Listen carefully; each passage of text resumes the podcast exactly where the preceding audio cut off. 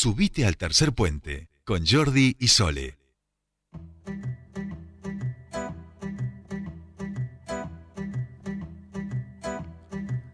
Ya estamos aquí para hablar un ratito de comunicación y derechos para hacerlo con nuestro queridísimo amigo Pascual, comunicador grande, este santo y seña para nosotros, que parece que se le ha roto la burbuja escolar en Buenos Aires, ustedes saben que eso es un quilombo, y pobrecito lo agarramos eh, moviéndose, pero yo le tengo toda la fe, porque lo hemos escuchado muy bien, y porque incluso quien nos dice no terminemos haciendo la nota de nuestra vida en mitad de un colectivo, creo que era el 34, eh, en Buenos Aires. Esto no, no lo habíamos hecho nunca, me parece, No, aquí no, en Tercer Puente. no. Bueno, ya nos tocaba. Pascual Cariquio, ¿cómo le va? Muy buenas tardes, bienvenido a su espacio.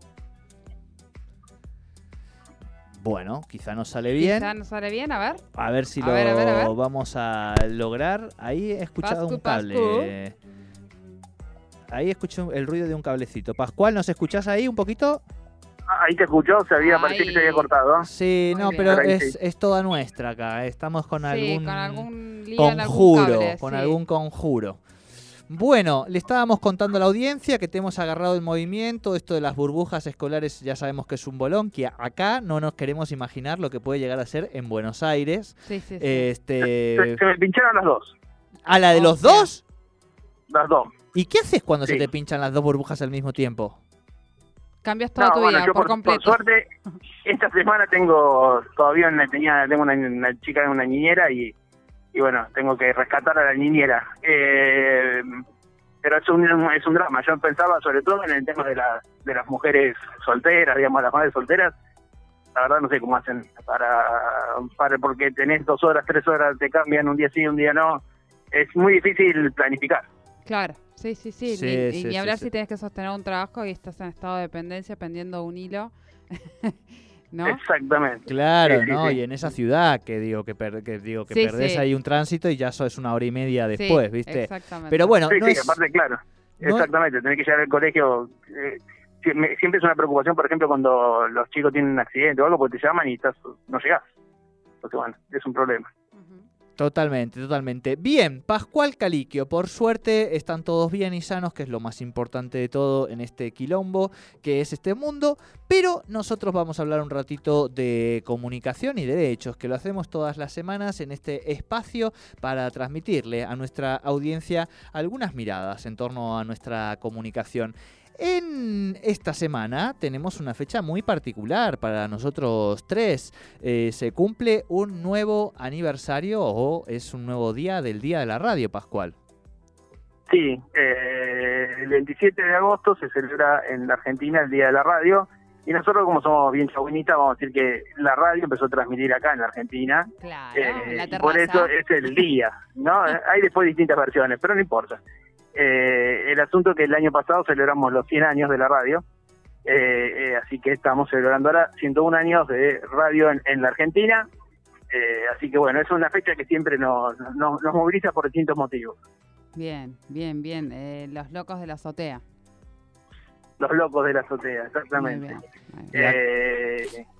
Y aquí estamos Sí, 100 decía. años después, digo, ¿no? Que prácticamente con, con una radio que va, que alguna gente la daba por muerta hace 5, 6, 7 años atrás. ¿Eh? Recordaremos estos que, se entusiasman con el devenir del futuro y que la pandemia la le volvió a otorgar un lugar de, centralidad muy importante como, como la televisión, además de esta digitalización de, contenidos del cual nosotros, Tercer Puente, es parte también, que permite que, la radio siga más viva que nunca. Exactamente, la pandemia resignificó el uso de la radio. En las audiencias públicas que hicimos en la Defensoría, por ejemplo, eh, había una maestra de Tartagal que contaba cómo la radio había sido el vínculo con, con sus alumnos, ¿no? Claro. Cuando muchos hablamos de, de Zoom, hablamos de Meet, hablamos de, de distintas plataformas, eh, en muchos lugares eh, hay que tener en cuenta que no hay conectividad, Claro. eh, no hay internet o, no- o, o- o hay, pero no hay recursos para acceder a ellos. Entonces, eh, en muchos lugares la radio jugó un rol muy importante para sostener eh, la educación.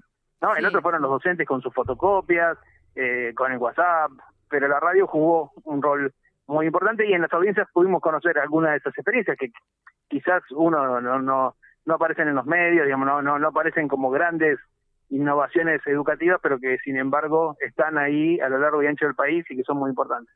Tal cual. Yo te voy a redoblar la apuesta con unos datitos que tienen que ver con las capacitaciones que, que charlabas la vez pasada del convenio que se firmó entre la Defensoría y el Ministerio de la Niñez de aquí, con estas capacitaciones que tienen que ver con, con juventud y que había una de las, las, preguntas que es qué es lo que más te gusta de la comunicación, ¿no? Y hay varias opciones, crear contenido, periodismo y copywriter, diseño gráfico, diseño multimedial, fotografía, realización audiovisual, social media, locución y operación técnica. Esas son las las posibilidades. Y entre 130 respuestas, que son los, los inscriptos, tenés un 26,9% Pascual eh, eh, eligió locución, que es el, el, porcentaje más alto.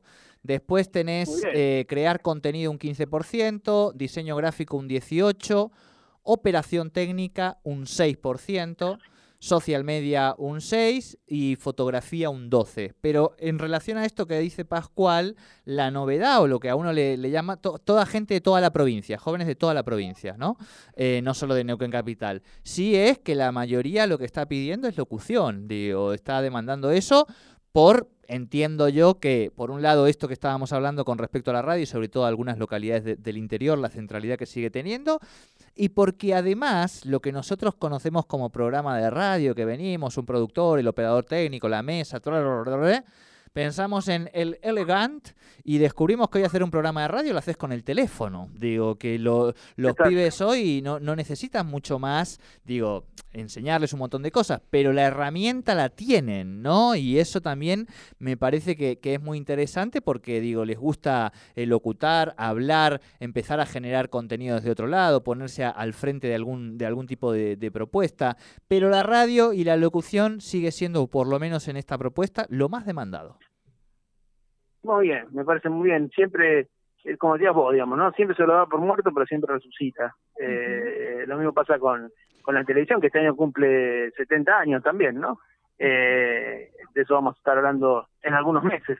Eh, pero siempre, siempre hay, nos da, nos da estas, estas novedades. Nosotros lo vamos a tratar de pensar un poco qué pasa en, en Latinoamérica con la radio, digamos, ¿no? Como vos mencionaste acá qué pasa con la pandemia en Argentina, bueno, vamos, el viernes vamos a hacer un, un encuentro para poder saber un poco qué está pasando en otros, en otros lugares. México cumple 100 años ahora de radio también.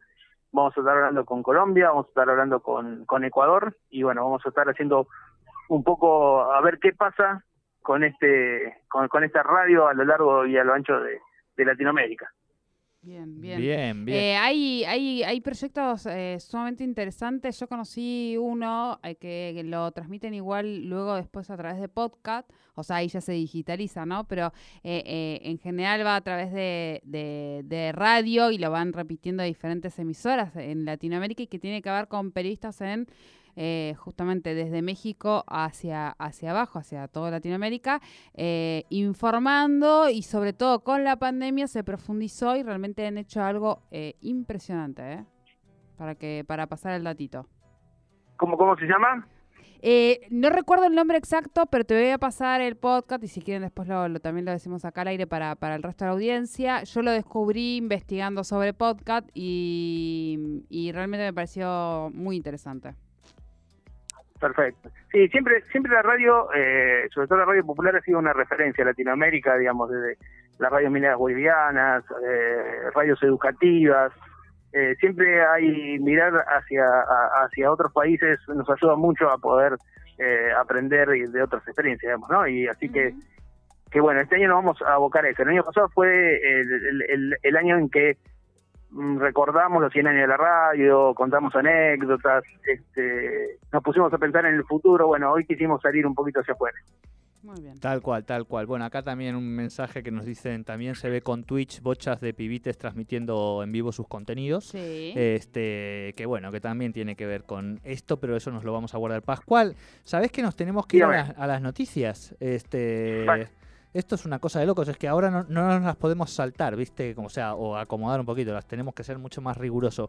Eh, ¿Viste que eh, esto es un, hay dos tipos de programa de radio? El que te las noticias te las imponen y el que las manejas vos, ¿viste? ¿No? Puede- podría ser una división. claro, claro, podría ser una división posible.